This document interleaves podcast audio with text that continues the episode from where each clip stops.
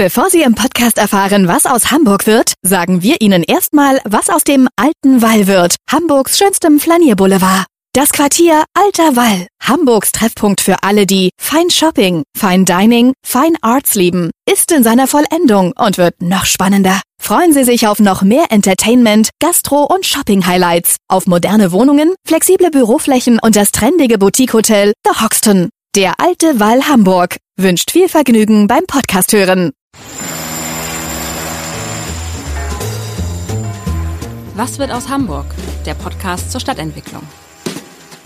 Hallo, moin, moin und herzlich willkommen zum Podcast zur Stadtentwicklung. Mein Name ist Matthias Iken und heute geht es um die Baustelle der Superlative. Direkt an der Elbe im südlichen Überseequartier entsteht ja derzeit ein neuer Stadtteil, Investitionssumme knapp über einer Milliarde Euro, 260.000 Quadratmeter Bruttogrundfläche, ein Einkaufszentrum, drei Hotels, 40 Restaurants und 580 Wohnungen, 200 Geschäfte. Das klingt nach einem interessanten Thema und bei mir ist, Sie werden es ahnen, der Herr dieser Riesenbaustelle. Bei mir ist Dirk Hühnerbein, Director of Development Germany beim Investor Westfield. Ja, herzlich willkommen, Herr Hühnerbein. Sie haben die Daten und Zahlen wahrscheinlich schon mehrfach irgendwie gehört und vorgebetet bekommen. Heute haben Sie die Chance, einfach mal uns so ein bisschen an die Hand zu nehmen. Aber wir machen das so im Podcast erstmal als Aufwärmübung zum Warmwerden. Die fünf Fragen. Und wenn ich einen Hamburger nach seiner Lieblingsstadt befrage, ahne ich, was da kommt. Ja, erstmal, äh, Tag, Herr vielen Dank äh, für die Einladung und äh, gleich die erste Korrektur. Ich bin nur in Hamburg geboren, ne? darauf legt man ja viel Wert. Äh, Hamburger ist man ja erst in der dritten Generation, aber immerhin, ich bin aufgewachsen und in der Tat geboren hier. Ja, und äh, folglich, äh, auch das wird Sie nicht wundern, ist Hamburg meine Lieblingsstadt. Ähm, aber nicht marketingmäßig, sondern tatsächlich ehrlich, weil Hamburg so vielfältig ist. Ähm, von den Angeboten, die es hier gibt, ähm, von der Lage im Norden äh, Deutschlands. Ähm, ich glaube, die Potenziale dieser Stadt äh, sind riesig, auch wenn sie noch nicht alle gehoben sind. Und deswegen bin ich nach wie vor froh, dass ich hier leben und arbeiten darf. Ihr Lieblingsstadtteil? Ja, auch das äh, wird jetzt äh, wahrscheinlich kein großes Wunder sein, aber es ist tatsächlich die Hafen City. Wir haben tatsächlich vor einiger Zeit überlegt, auch dort äh, hinzuziehen. Ähm, wir haben uns familiär ein bisschen verändert. Die Kinder ziehen ja mit der Zeit dann irgendwie auch aus. Ähm, noch wohnen wir da, wo wir wohnen, aber die Hafen City ist eine Option, äh, weil es einfach ein Stadtteil ist, ähm, der enorm nicht nur am Wachsen ist, sondern am sich entwickeln ist und nicht nur baulich, sondern sozusagen von den Gegebenheiten vor Ort. Und das live auch dann mitzuerleben und da zu wohnen, den Blick darauf zu haben, das wäre schon spannend. Das heißt, es wird noch diskutiert im Familienkreis. Ja, im Moment äh, wird es gerade nicht diskutiert, aber es ist tatsächlich eine Option. Also noch wohnen ja zwei von meinen äh, drei Damen äh, zu Hause, also in Summe natürlich vier. Ähm, äh, in welchem Stadtteil ist das? Bitte? In welchem Stadtteil ist das jetzt? Na, wir wohnen im Norden in Sasel. Ah ja, das ist ein bisschen anders als die Hafen City. Da kann man auch äh, wohnen, ein bisschen Wasser ist auch in der Nähe. Aber äh, nochmal, also die Hafen City hat nochmal ganz andere Qualitäten. Jetzt bin ich gespannt, was Ihr Lieblingsgebäude ist, weil das Überseequartier kann es nicht sein, das sind 14 Gebäude. Ja, vielleicht wird es nicht verwundern. Es äh, ist keins von den Gebäuden, was äh, gerade bei uns am Entstehen ist, sondern es ist die Elfi tatsächlich. Und äh, aus vielerlei Hinsicht. Natürlich ist die Entstehungsgeschichte nicht ganz dramalos gewesen, ähm, aber das, was da am Ende entstanden ist, nicht nur von der Architektur her, sondern sozusagen auch von diesem Commitment, was es am Ende, sehr am Ende, nämlich zum Tag der Eröffnung gegeben hat, das ist schon Wahnsinn. Das beeindruckt mich bis heute und der Ort, wo sie entstanden ist und dieser Ausblick, gleichermaßen. Haben Sie einen Lieblingsort, einen Lieblingsplatz in Hamburg? Ja, es ist tatsächlich diese Treppenanlage vor dem ehemaligen Unilever-Gebäude, äh, wo heute ja New Work drin sitzt, mit diesem Blick auf die Elbe. Aber noch spannender ist das Gegenüber vom kleinen Grasburg auf die Innenstadt zu gucken. Und das ist für mich sozusagen der entspannende Perspektivwechsel, den man dabei einnimmt, diese Stadt auch nochmal von dort anzuschauen. Und die letzte Frage, das kennen Sie, Sie dürfen ein Haus hier in diesem Podcast abreißen. Wo fahren Sie mit dem Abrissbagger hin? Ja, ehrlich gesagt ist es die Domstraße 9 und die eine oder andere wird gar nicht wissen, was dort genau ist. Äh, dort steht die, äh, das Gebäude, wo die Scientology-Organisation drin ist. Ah. Und ähm, damit habe ich inhaltlich das erste Problem. Und zweitens ist es eigentlich auch die natürliche Verbindung und der Antritt sozusagen als Verbindung äh, zwischen der Innenstadt und der Hafen City. Und das könnte man schon ganz schön machen, auch mit der Petrikirche auf diesem Platz, von dort diesen Antritt ein bisschen inszenieren und da stört mich dieses Gebäude, aber ich sag's nochmal, vor allem der Inhalt. Ja, vielen Dank. Das ist eine schöne Überleitung, denn jetzt wollen wir ja eigentlich unsere Zuhörer an die Hand nehmen und mit ihnen in das neue Überseequartier gehen. Ich denke, viele haben gesehen, da stehen 27 Kräne. Im Augenblick geht's wirklich ganz, ganz schnell auch in die Höhe.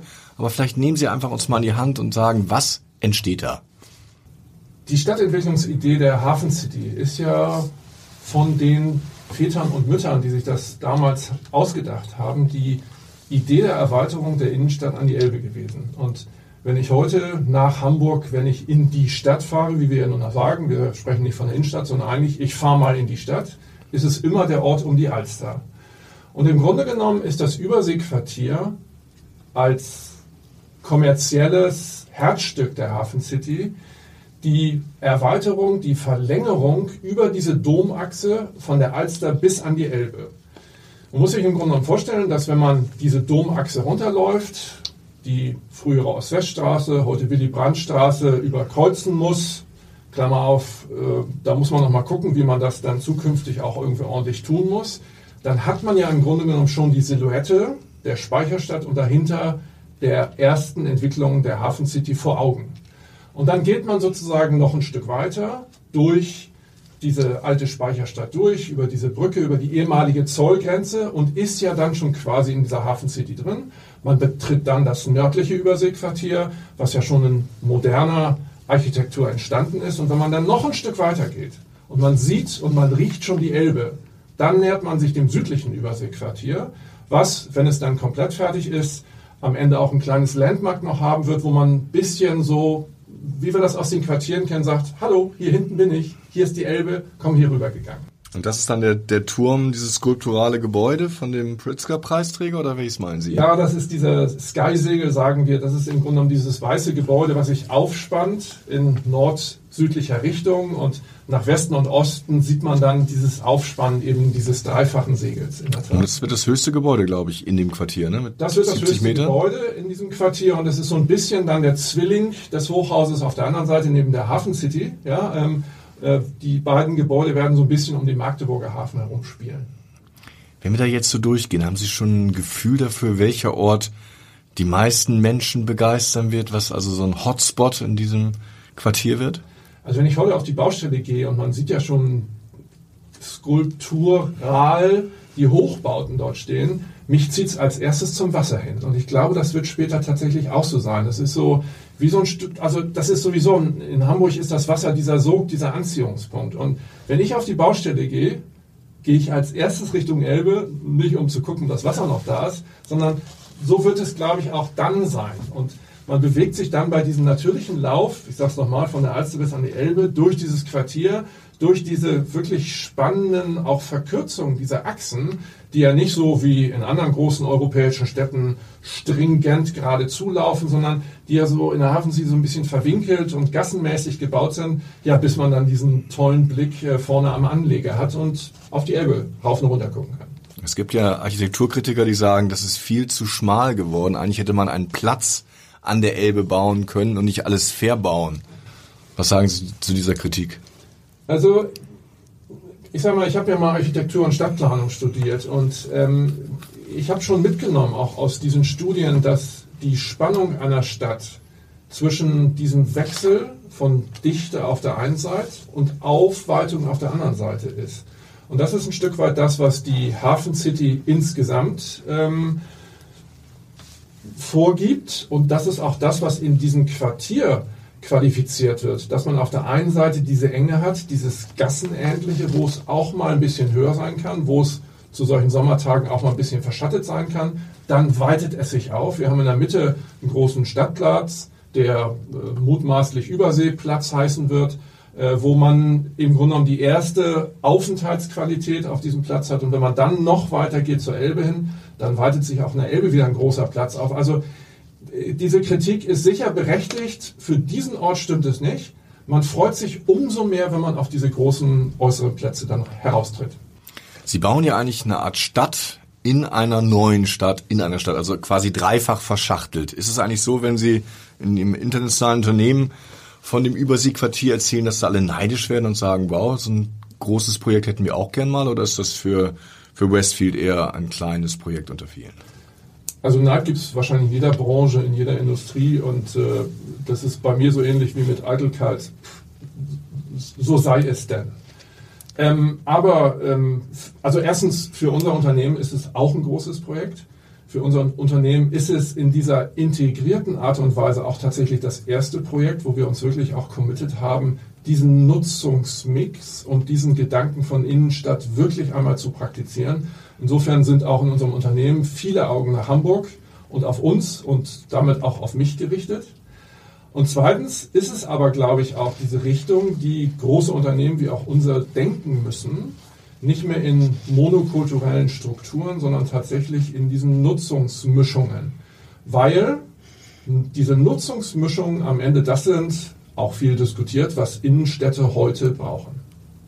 Wenn man sie ärgern will, dann sagt man, das Überseequartier ist ein Einkaufszentrum. Ja, machen Sie mal.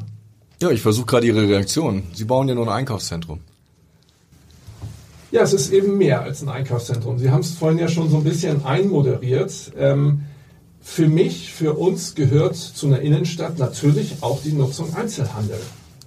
Und wenn man ein Konglomerat, auch ein großes Konglomerat mit vielen Läden und Einheiten dann als Einkaufszentrum bezeichnen will, dann mag die Begrifflichkeit richtig sein. Aber eine Innenstadt hat auch ein großes Konglomerat von Einzelhandel, wie wir vielleicht gelernt haben, an der einen oder anderen Stelle in anderen Städten auch mal ein bisschen zu viel. Und das ist das, was wir dort vor Ort machen. Es ist nicht diese Kiste, die man sofort assoziativ mitdenkt, wenn man über ein Shoppingcenter spricht, sondern es ist ein offenes Quartier, durch das man gehen kann und wo es Erdgeschoss, äh, erdgeschossige Nutzung gibt, die für die Öffentlichkeit bestimmt sind, die für den Einzelhandel, für Freizeiteinrichtungen bestimmt sind. Und das ist das, wie wir auch Stadt kennen. Insofern, nö, macht mich nicht mehr anhängen. Gut. Aber es ist immer noch das sechstgrößte Einkaufszentrum Deutschlands, was da an der Elbe entsteht. Das ist etwas überdimensioniert, sagen manche. Also schauen wir mal. Ähm, erstmal, Sie haben ja gesagt, äh, wir haben 200 Shops. Ähm, es sind in Summe 200 Einheiten, die aus Läden, Einzelhandel, Gastronomie und Freizeit äh, bestehen. Insofern ähm, finde ich das wichtig, unter dieser Zahl von 200 zu subsumieren. Und das Zweite ist, ich glaube, es ist nicht eine Frage der Größe. Ähm, wir haben schon irgendwie alle gelernt, dass wenn man einkaufen muss, dann muss man das nicht vor Ort tun, dann muss man das nicht stationär tun, dann kann man das im Netz tun, Punkt.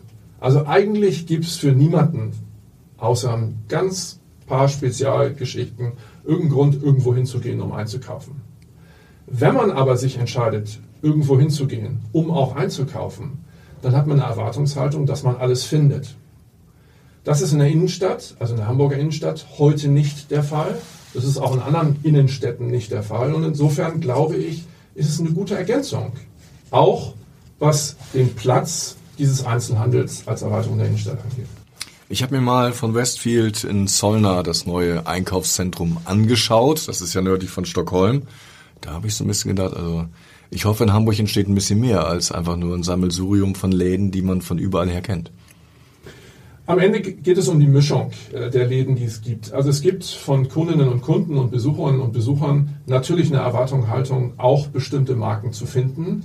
Wir leben in einer Welt, die unglaublich markenaffin ist. Und ich merke es auch an meinen Kindern. Ähm, die Marken, die ihre Geschichten erzählen, das ist das, das sind die Geschichten, die Menschen und die auch junge Leute mögen. Insofern wird es äh, eine Mischung geben, wo die großen Marken, die man kennt, die präsent sind, die auch weltweit präsent sind, die wird man auch dort vor Ort haben. Aber ich glaube, wir haben auch mit den Mietern, die wir heute schon annonciert haben, ein Stück weit gezeigt, dass es am Ende nicht nur um diese internationalen Marken geht, sondern dass es eine Mischung sein muss aus lokalen Einzelhändlern, diese Perlen, die man auch in Städten braucht und den internationalen Marken. Und das Dritte ist, dass wenn wir nochmal über internationale Marken reden, wir einen hohen Anspruch daran haben, wie sich diese Marken auch an diesem Ort präsentieren. Und das ist ein ewiger Diskurs auch mit Marken, die natürlich auf der einen Seite sagen, wir haben Corporate Identity, ja, sozusagen wir sind, wie wir sind, ja, und wir versuchen, das Produkt, was wir verkaufen, weltweit natürlich abzusetzen. Und wir sagen, und das wird diesen Ort ausmachen, aber du bist hier an einem speziellen Ort, du bist hier in einer speziellen Stadt. Also richte bitte dein Konzept, was den Ladenbau angeht, aber auch dein Warensortiment, auf diesen Ort ab. Du wirst sonst nicht erfolgreich sein. Und das ist ja den Diskurs, den wir mit allen Marken und auch mit den Großen führen. Also sind die Hürden, wer da in Hamburg quasi ins Überseequartier rein will, muss höhere Hürden überspringen, als wer in andere Einkaufszentren, normale, ja, hineindringt. In der Tat. Also wir haben diese Ambition und wir führen diese Auseinandersetzung auch mit diesen großen Marken. In der Tat. Wenn wir sagen, es ist Copy und Paste von irgendwoher, dann ist es nicht der richtige Ort. Nicht für die und nicht für uns. Können Sie uns mal ein bisschen verraten, was dann so richtig schön hamburgisch uns da begegnen wird?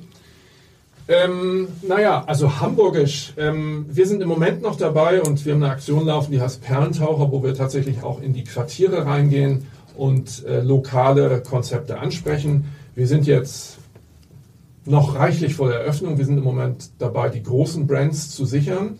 Aber wenn ich ein Brand, und das ist keine Hamburgensie, aber es ist eine Brand, die auch deutlich macht, dass es nicht nur ein Copy-Paste nenne, wie Bräuninger, die im Norden Deutschlands und in Hamburg allemal noch überhaupt nicht vertreten war, die lange für sich in Anspruch genommen hat, ausschließlich im Online wachsen zu können und wachsen zu wollen, die im Übrigen auch einen guten Online-Markt im Norden Deutschlands hat, dass die sich bekannt hat, sozusagen auch neu in diese Stadt zu kommen, um dieses Offline-Standbein hier aufzubauen, um ihre Marke und die Marken, die sie führen, hier auch nochmal darzustellen.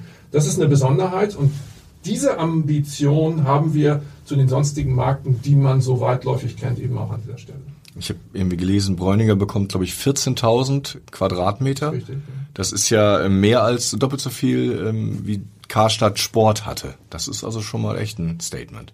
Ja, wer, wer mal äh, Bräuningen angeguckt hat, und natürlich sind die am stärksten äh, in, in ihrer Niederlassung, in ihrem Haupthaus äh, in, der, in der Innenstadt ähm, von Stuttgart, der kriegt ein Gefühl dafür, wofür man auch so viel Platz braucht, weil die wiederum auch es schaffen, Markenwelten zu, prä, äh, zu präsentieren, wo sogar ich als Mann wieder Lust habe, durchzugehen und mich eine Zeit lang aufzuhalten, mich beraten zu lassen.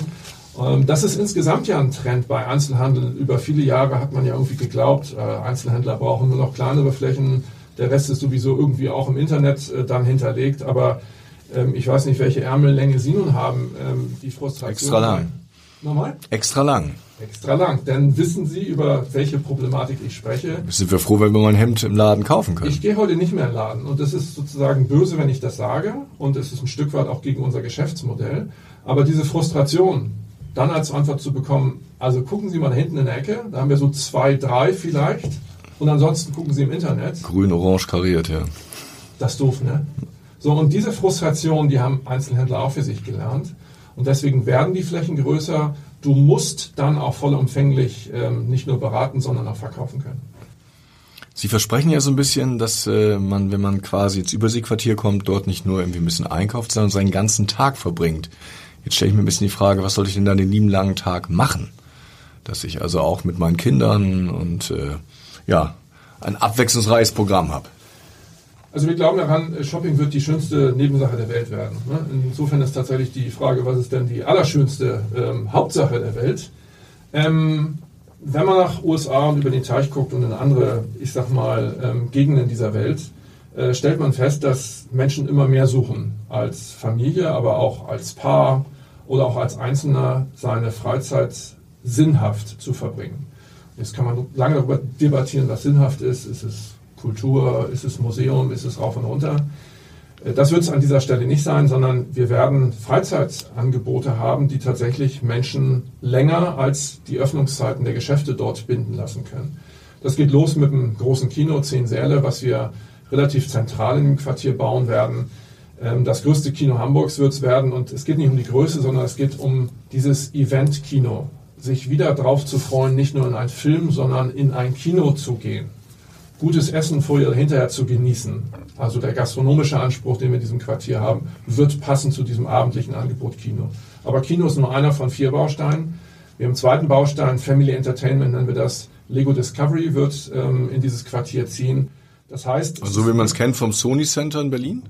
Äh, ganz genau. Ähm, es gibt äh, zwei ähm, Lego Discoveries im Moment in Deutschland, unter anderem das in Berlin. Das wird so ein dritter Standort hier äh, tatsächlich sein. Äh, wir werden dann als dritten Baustein ähm, ein Konzept haben, was schon so ein bisschen äh, in Richtung Kultur geht. Ähm, ein französisches Konzept, Atelier de Lumière. In Hamburg wird es Port de Lumière heißen, also Hafen des Lichts. Was ist das? Das ist sozusagen ähm, eine große Halle, nennen wir es mal ganz nüchtern so, wo man reinkommt und quasi auf allen Wänden, Decken, Stützen Kunst projiziert wird. Wie wird das gemacht? Kunstwerke werden digital zerlegt, gepixelt, in einzelne Bestandteile zerlegt und wieder virtuell zusammengeführt. Aber man geht nicht mit der Brille durch, sondern man erlebt es gemeinschaftlich in dieser großen Halle. Das heißt, man taucht quasi in so ein Kunstwerk ein. und das kann ich dann auch kaufen, weil Sie sagten, das ist eine Galerie. Also wenn mir was gefällt, dann nehme ich es mit nach Hause und nee, projiziere das. das. ist wirklich nur dieses Erlebnis. Eine Stunde, anderthalb Stunden Erleben von Kunst. Die Kunst ist um mich herum. Es gibt Musik dazu, die aus dieser Zeit ist, die auch die Künstlerinnen und Künstler ein bisschen nahe bringt. Und es ist ein Stück weit anders, als ins Museum zu gehen und ein Kunstwerk anzugucken. Ich habe nicht gesagt, ob es schlechter oder besser ist, darum geht es überhaupt gar nicht.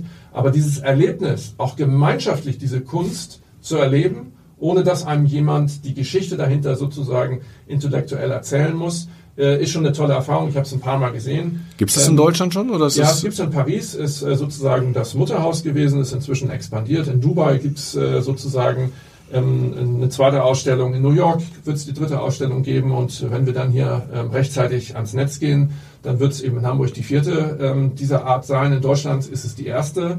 Ähm, das ist die dritte Fläche und dann die vierte Fläche sind wir noch am Verhandeln. Da erzähle ich dann mal, wenn es spruchreif ist. ja, können Sie auch jetzt schon erzählen. Ist klar, ne? ist klar. Ähm, das ist das, was wir damit meinen. Ne? Also du gehst dann in so ein Quartier eben nicht nur des Shoppen wegen, sondern im Grunde genommen, um eine Zeit gemeinsam zu verbringen. Und ist es rund um die Uhr geöffnet oder ist quasi von 8 bis 24 Uhr?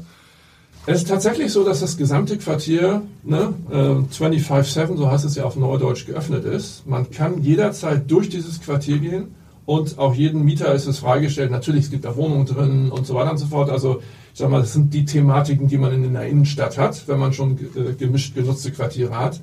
Insofern äh, wird die Diskothek bestimmt nicht mehr dann ähm, offen haben. Äh, jetzt fragen Sie nicht, ob es eine Diskothek geht. Doch. Das war nur ein Beispiel. Nee, es gibt bisher keine. Aber es Ähm. gibt auf jeden Fall irgendwas Nachtclubartiges oder irgendwas, dass man also auch die Nachtjacken noch ins Überseequartier lockt. Es gibt tatsächlich viel Nachfrage, was das angeht, ne? was Clubs angeht, was diese Atmosphäre von Live-Musik angeht. Ähm, wir sind da noch ein bisschen unentschieden, sage ich mal so. Ähm, ich sage es nochmal, du musst so ein Stück Stadt auch erst einüben, gemeinschaftlich. Diese Nutzung müssen sich ein Stück weit auch annähern. Ist heute nicht vorgesehen, aber jetzt nehmen wir mal das Format von Atelier de Lumière, was ich beschrieben hatte. Auch das generiert ja Traffic, da gehen ja Menschen hin. Und äh, ab 22 Uhr muss man ein Stück weit natürlich auch Rücksicht auf die Bewohner des Quartiers nehmen. Das wird so sein. Sie haben jetzt auch viele Hotelbetten da. Ich glaube, drei Hotels kommen dahin. Das ist natürlich auch, äh, sage ich mal, schafft ja auch Bewegung. Und die werden vielleicht auch abends um halb eins noch irgendwo ein Bier trinken wollen. Ja, das äh, sind die Herausforderungen, die wir dann auch im Management ähm, leisten müssen.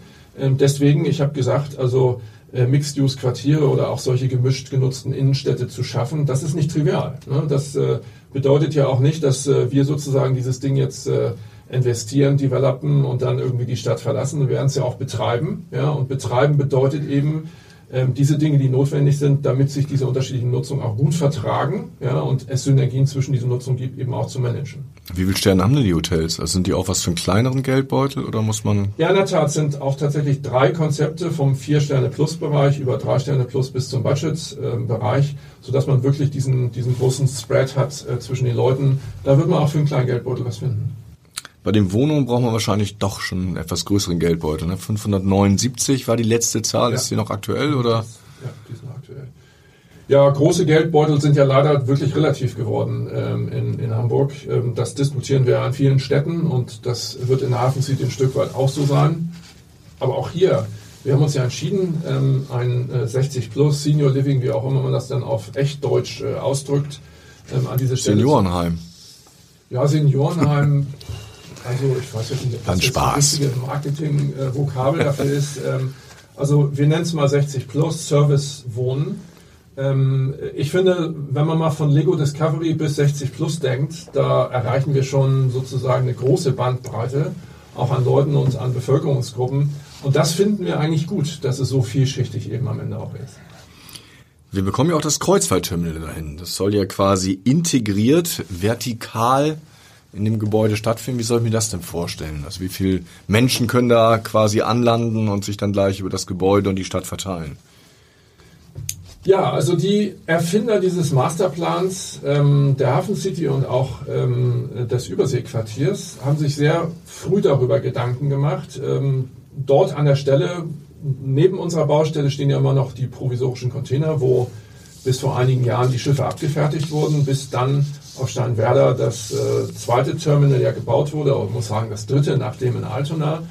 Und diejenigen, die sich damals diese Gedanken über den Masterplan äh, gemacht haben, hatten eigentlich im Hinterkopf, und das ist ein Nachhaltigkeitsgedanke, wie können wir erstens ermöglichen, dass das, was Kreuzfahrttourismus ist, die Stadt Hamburg und die Innenstadt daran partizipiert. Und zweitens, wie kann man es, wie kriegt man es eigentlich hin, dass eben auch die Abfertigung von Schiffen nicht irgendwo weit weg, JWD, wie wir sagen, passiert. Auf Steinwerder. Starnwerder oder wo auch immer mit Bussen die Leute hingekarrt werden müssen, mit Autos, sondern die Idee ist hier wirklich gewesen, dass du mit dem ÖPNV anreisen kannst. Das ist ja sozusagen auch das größte Asset im Asset, um das mal sozusagen, dass man die U-Bahn im Keller hat. Ja, wo hat man das schon mal? Das ist aber Innenstadt, ja, die U-Bahn im Keller zu haben. Und du kannst dann theoretisch Hauptbahnhof im Zug ankommen, mit der U-Bahn rüberfahren, trockenen Fußes, ins Hotel gehen, die Nacht da verbringen und am nächsten Tag auf Schiff steigen oder umgekehrt. Das ist die Idee gewesen, äh, um die es da ging. Von den Schiffsgrößen her ist es noch so ein bisschen eine Diskussion, wie groß denn die Schiffe wirklich sein können. Das äh, äh, sein sollen auch an dieser Stelle. Das ist ja so ein Thema, was ein bisschen umstritten insgesamt ist, auch mit dem Blick auf die Städte, die, ich sag mal, das schon als sehr problematisch empfunden haben, dass so große Schiffe da plötzlich mal 2000, 3000, 5000, 6000 Leute ausspeien die am Ende irgendwie einmal durch die Stadt gucken und dann wieder auf ein Schiff verschwinden. Das ist bestimmt nicht das, was Hamburg sich wünscht und auch nicht an dieser Stelle. Es werden eher die Schiffe sein, die so 600, 700, 800, 1000 Packs vielleicht mal haben. Ähm, das heißt, man muss keine Sorge haben, dass das überschwemmt wird, wenn man dort im Überseequartier in der Innenstadt rauskommt. Aber ich glaube, dass es schon wichtig auch ist, diese Synergien mit diesen Kreuzfahrttouristen an dieser Stelle zu suchen. Wie wichtig ist das Terminal für das Gelingen des Quartiers? Also ich glaube, also ich würde es so beantworten wollen. Ähm, manchmal streitig in dieser Stadt ist ja auch, wie wichtig ist Tourismus für uns. Ne? Haben wir mal Touristen da? Sagen alle, oh, irgendwie ist mir ein bisschen viel und ich habe das Gefühl, es sind nur noch Fremde irgendwie um mich. Haben wir wie durch Corona plötzlich keine Touristen mehr? Sagen die Leute, äh, irgendwie ist das doch gespenst, ist ruhig hier und was, was geht hier eigentlich ab? So, also auch das ist immer ambivalent, diese Diskussion in dieser Stadt. Und ich würde behaupten, zu Innenstädten gehören Touristen auch Kreuzfahrttouristen in Hamburg allemal. Und insofern sind die wichtig für dieses Quartier. Sie sind aber auch wichtig für diese Innenstadt. Stichwort Innenstadt. Sie haben es ja vorhin selber gesagt, es ist eigentlich nicht weit in die Innenstadt und doch denkt man immer, es sind zwei verschiedene Planeten. Hafen City und der Planet Innenstadt. Wie kriegt man da die Brücke geschlagen? Ich glaube, da muss man noch ein bisschen Gas geben. Ne? Ähm, ich sag mal, wir alle, äh, die heute ähm, aktiv sind, haben uns diese Ost-West-Straße nicht selbst gewünscht. Die ist irgendwie entstanden. Man hat die freigeräumt irgendwie als Querverbindung. Äh, man ist, glaube ich, äh, intensiv politisch am Diskutieren seit Jahren, wie man im Grunde die Innenstadt auch entlasten kann von dieser Ost-West-Tangente. Diskussion nördliche Umgehung, südliche Umgehung rauf und runter. Will ich gar nicht sozusagen stressen, dieses Thema. Aber allen ist klar, du musst diese Straße entlasten, du musst diese Innenstadt von Verkehr entlasten. Das ist das eine. Das wird vielleicht nicht so schnell gelingen, als dass wir mit der Baustelle fertig sind und wir uns alle diese Verbindung direkt vorstellen. Aber ich glaube, man kann im Mikrokosmos dieser Verbindung zwischen traditioneller Innenstadt und Hafen City einiges machen. Geht irgendwie los bei der Frage, gibt es durchgängige Fahrradverbindung, äh, äh, gibt es Fußwegeverbindung, wo man das Gefühl hat, dass man über äh, während einer äh, Ampelphase auch sicher über so eine breite Straße äh, rüberkommt ich sage mal, dieses verkehrliche Problem haben viele Städte. Ich glaube, dass wir in Hamburg auch da mittelfristig eine gute Lösung finden können, diese vorhandenen Barrieren zu überwinden, um in beide Richtungen Spaß zu machen, diese Strecke abzugehen. Wo sehen Sie denn die, die klassischen Routen, wo man es also schaffen kann, dass die Menschen von A nach B gehen? Also ähm, was am Ende, und auch das ist ein Gedanke der Väter und Mütter dieses Masterplans Hafen City gewesen, und auch ähm, der Manifestierung der Elfi an diesem Ort. Die Idee ist ja immer gewesen, dass nicht nur an einer Stelle diese beiden Innenstädte miteinander verbunden werden, sondern dass es am Ende idealerweise so einen Rundlauf geben könnte. Wir stellen ja schon heute fest, dass dieser Rundlauf oder der Anziehungspunkt Elfi tatsächlich hierher abbricht. Die Leute gucken noch mal gerade, ist Wasser da an der Elbe oder nicht und gehen dann wieder zurück. Viele gehen auch nicht zurück in die Innenstadt. Und die Idee ist ja, dass am Ende das Überseequartier, und nochmal, das Überseequartier würde sich nie in die Reihe mit der Elfi stellen wollen, was äh, die kulturelle Qualität oder die Symbolhaftigkeit äh, hinter diesem Wahrzeichen angeht. Aber am Ende kann es uns gelingen, dass wir diesen Lauf durch die Hafen City zum Überseequartier und wieder zurück in die Innenstadt in diesem Viereck auch darstellen können. Wann werden wir denn das erste Mal im Überseequartier einkaufen, ein Bier trinken in, in der Erlebnisbrauerei oder einen Kaffee in der Rösterei? Geben Sie mir mal ein Datum mit, auf das ich mich freuen kann. Ja, also wir planen nach wie vor, ähm, dass wir Ende 23 ans Netz gehen. Ähm, wir sind noch guten Mutes. War ja mal Sommer geplant, ne? War ja noch mal Sommer. Vom Sommer die Rede. Nee, es war, nee, nee, also wir haben, wenn man über den Fashion-Bereich redet, und auch das wird es ja ähm, an dieser Stelle natürlich äh, auch geben, ähm, ist es immer eine sogenannte Frühjahrs- oder Herbsteröffnung. Mhm. Äh, insofern äh, wird es der Herbst äh, 23 sein ähm, nochmal mit all diesen Unwägbarkeiten, in denen wir äh, im Moment alle unterwegs sind, äh, ich sage mal so Gott und Putin will, äh, werden wir das schaffen. Es ist ja nicht gerade ganz einfach zu bauen. Sie haben es selber gesagt. Sie haben jetzt Corona hinter sich, hoffentlich, wir auch. Die Lieferengpässe sind noch da. Wir haben die Rohstoffpreisexplosion. Wie kann man da eigentlich irgendwie noch entspannt schlafen? Ja, also ich kann immer gut schlafen. Ich kann im Moment auch noch gut schlafen, weil ich diese Probleme nicht lösen kann. Ne? Also wenn ich wüsste, dass ich was tun könnte, um diese Probleme endgültig zu lösen, dann hätte ich vielleicht sozusagen ein bisschen weniger Schlaf. Aber Spaß beiseite, also die Probleme sind brutal im Moment. Das ist, ist so. Und äh, wenn ich Ihnen jetzt erzähle, dass äh, schon wieder ein paar Kapazitäten zurückgekehrt sind, gerade was Rohbau und Ausbau angeht, ne, wenn Sie mir angucken, sagen, warum denn das? Das ist aber keine gute Nachricht, sondern es ist eine schlechte Nachricht weil wir natürlich gerade in unserem hochgeliebten Bereich des sozialen Wohnungsbaus oder insgesamt Wohnungsbau an dieser Stelle in Bedrängnis kommen, weil viele Firmen ihre Mandate zurückgegeben haben oder auch viele Entwickler gesagt haben, bei diesen aktuellen Baukosten kann ich keine Wohnung bauen. Viel dramatischer aber als in diesen eben äh, zwei benannten Bereichen ist es in den Bereichen, wo es um Haustechnik und um Technik geht. Ja? Und es geht los mit den Lieferengpässen von Elektronikbauteilen, die in irgendwelchen Containern irgendwo schlummern, entweder noch in Shanghai oder kurz vor der Elbe oder wo auch immer. Manchmal weiß man auch gar nicht, wo diese Dinger irgendwie sind. Und es endet tatsächlich bei der Verfügbarkeit von Metallen im weitesten Sinne. Aluminium, Kupfer, auch Stahl. Ähm, also ich bin immer wieder überrascht, dass wir am Ende doch noch Baustahl eben finden. Aber wenn Sie mal auf die Baustelle geht, und ich glaube, als wir neulich zusammen waren, ne, fuhr gerade ein LKW auf die Baustelle, der hatte glitzernden Baustahl hinten drauf. Ne? Und jeder, der sich mal mit dem Bauen ein bisschen beschäftigt hat, der weiß ja, eigentlich werden ja immer diese verrosteten Matten eingebracht. Ne? Hm. Und so ist es eigentlich auch. Wir legen, also wir kaufen im Moment das, was wir bekommen können. Wir legen es auf die Baustelle, das muss erstmal vier Wochen, sechs Wochen liegen, damit es anrostet, damit am Ende sozusagen die Ummantel des Beton auch sich an diesem Baustahl festkrallen kann. Äh, Im Moment sind diese Lieferengpässe dramatisch. Ähm, wir haben als Unternehmen die Kapazitäten und die Möglichkeiten, weiterzumachen und das zu unter, äh, ähm, äh, sozusagen auch zu Ende zu bringen.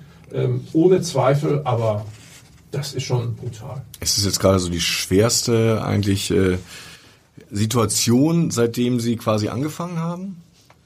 Also schauen wir mal, was noch kommt. Ne? Mhm. Das hatten wir ja schon zu Corona-Zeiten gesagt. Äh, nun haben wir diese Kriegswirren. Ähm, man kann schon sagen, dass diese beiden Thematiken Bauen äh, und auch Bauen in der Innenstadt äh, nicht einfacher gemacht haben. Ähm, aber ich sage es nochmal, es hilft nichts. Wir machen das zu Ende. Beim Beton haben Sie bei der Führung von Abendblattlesern gesagt, wird speziell CO2-armer Beton verwendet. Wie soll ich mir das denn vorstellen? Ja, also bei der Produktion von Beton bzw. der Produktion von Zement, was ja der wesentlichste Bestandteil im Beton ist, ähm, wird sehr, sehr viel Energie verbraucht. Ähm, Im Grunde genommen ist die Herstellung des Zements die Produktion des Baustoffes, was am meisten Energie im gesamten Bauprozess braucht. Und wir haben uns relativ frühzeitig hingesetzt und überlegt, wie kann man an diesen Stellschrauben, die die größten Stellschrauben sind, ein Stück weit drehen. Und wir haben dann, mutig wie wir waren, gesagt, wir werden jetzt mal, und wir haben ihn erstmalig eingesetzt, Beton einsetzen, der 50 Prozent CO2 reduziert ist. Das kann man machen. Der wird auch genauso hart und genauso fest, wie die Statiker das mal errechnet hatten. Aber er braucht länger eine Abtrocknungszeit. Und wenn man heute über die Baustelle geht, wundert man sich ja, warum, vielleicht haben Sie es gesehen, geschossweise Gerüste da drin stehen. Weil schlichtweg dieser Beton länger abtrocknen muss. Das ist es uns wert. Das erschwert die Baulogistik. Aber nochmal zurück zur großen Schraube. An dieser Schraube war es uns wert zu drehen. Ist das äh, für Westfield quasi dann auch so eine Art Experiment, wie ökologisch kann ein Bau werden, was hier in Hamburg passiert?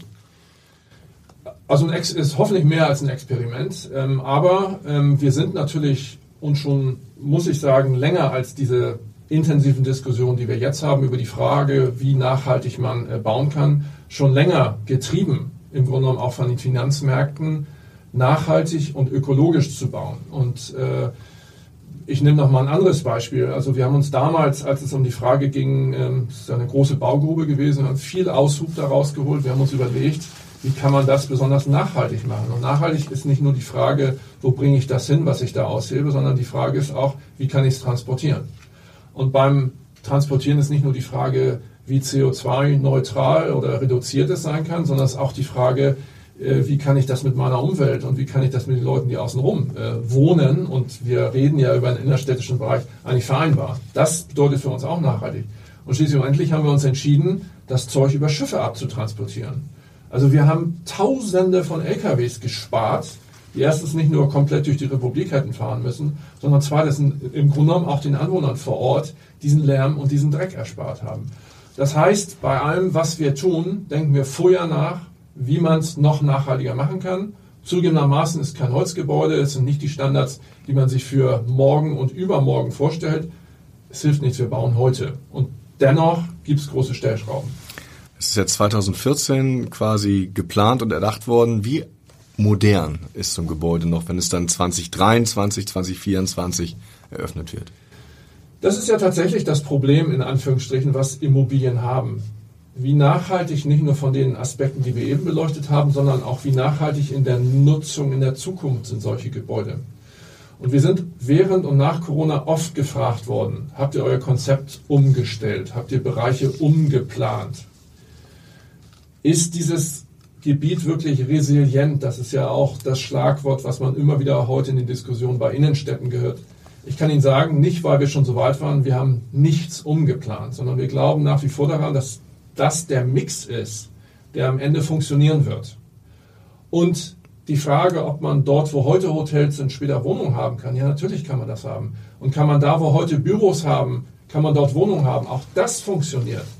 Schwierig finde ich an dieser Diskussion immer die Frage, ist ein Büro, was ja ein paar Zentimeter höher ist als eine Wohnung, umgekehrt rückbaubar? Also kann ich akzeptieren, ja, dass wenn ich in ein Büro einziehe und dann redet einer von Arbeitsstättenrichtlinien und der andere richtet von irgendwie Haustechnik, die da untergebracht werden. Also kann ich auch in, der, in die Zukunft gesehen mich von diesen Standards ein Stück weit runterbringen lassen, um zu akzeptieren, dass das, was gebaut ist, auch nachnutzbar ist.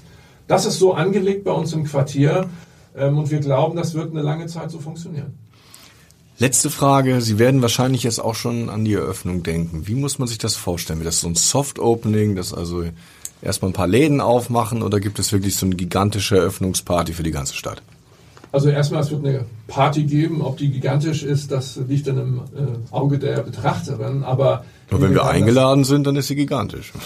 Wir werden es komplett eröffnen. Also das ist uns wichtig, ähm, weil man natürlich auch das, was ich jetzt geschildert habe in den äh, letzten zehn Minuten, das muss man fühlen vor Ort. Man muss irgendwie fühlen, dass nicht nur der eine Laden auf ist, wo ich was kaufen kann, sondern es ein Quartier ist, wo diese Nutzungen sind, wo Leute mit Hausschuhen irgendwie lang schlürfen, weil sie da schon eingezogen sind, wo irgendwie der Umzugswagen noch irgendwie im Halteverbot steht und, und ne, mit Warnblinkern an, dass da Leben ist. Das muss ich fühlen, damit ich diesen Ort fühlen kann, damit ich ihn verstehen kann und damit ich ihn am Ende auch lieben lerne.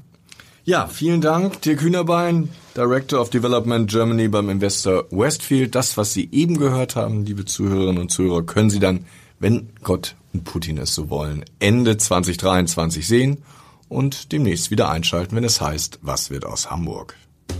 Weitere Podcasts vom Hamburger Abendblatt finden Sie auf abendblatt.de slash podcast.